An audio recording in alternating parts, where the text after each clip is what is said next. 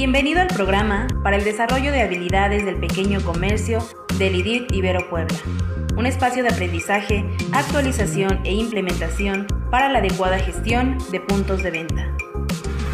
Cada caso presentado en este programa muestra escenarios comunes de la vida diaria que pueden presentarse en la operación de distintos negocios, así como puntos clave, soluciones y recomendaciones para el desarrollo de estrategias enfocadas en comercios. Aprende más, gana más.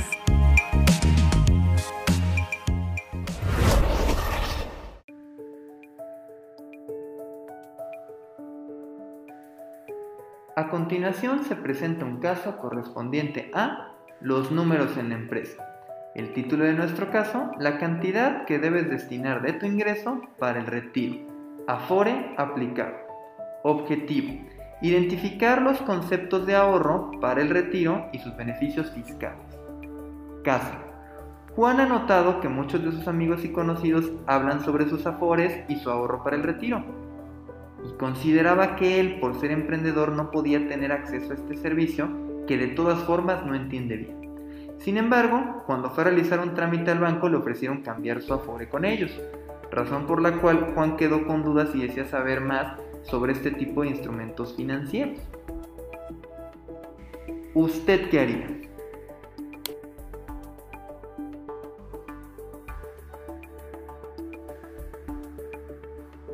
¿Qué podría hacer usted?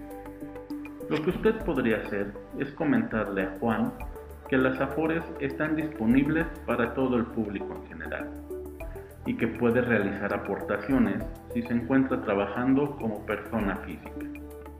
Lo único que tiene que hacer es acudir a alguna institución financiera y solicitar la apertura de su cuenta, en la cual tendrá que aportar una cuota fija mensual calculada en función de su edad, cantidad deseada de pensión y el tiempo durante el cual ahorrará este dinero. De esta manera, este ahorro se invertirá y le dará rendimientos muy interesantes para su retiro.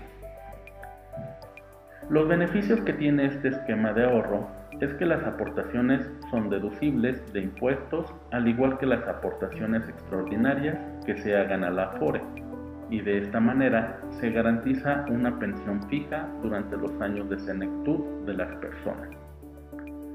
Los montos mensuales varían de persona a persona, pero alguna persona de unos 30 años de edad debería estar ahorrando aproximadamente 3 mil pesos mensuales para tener una pensión estimada de 20 mil pesos al mes después de los 65 años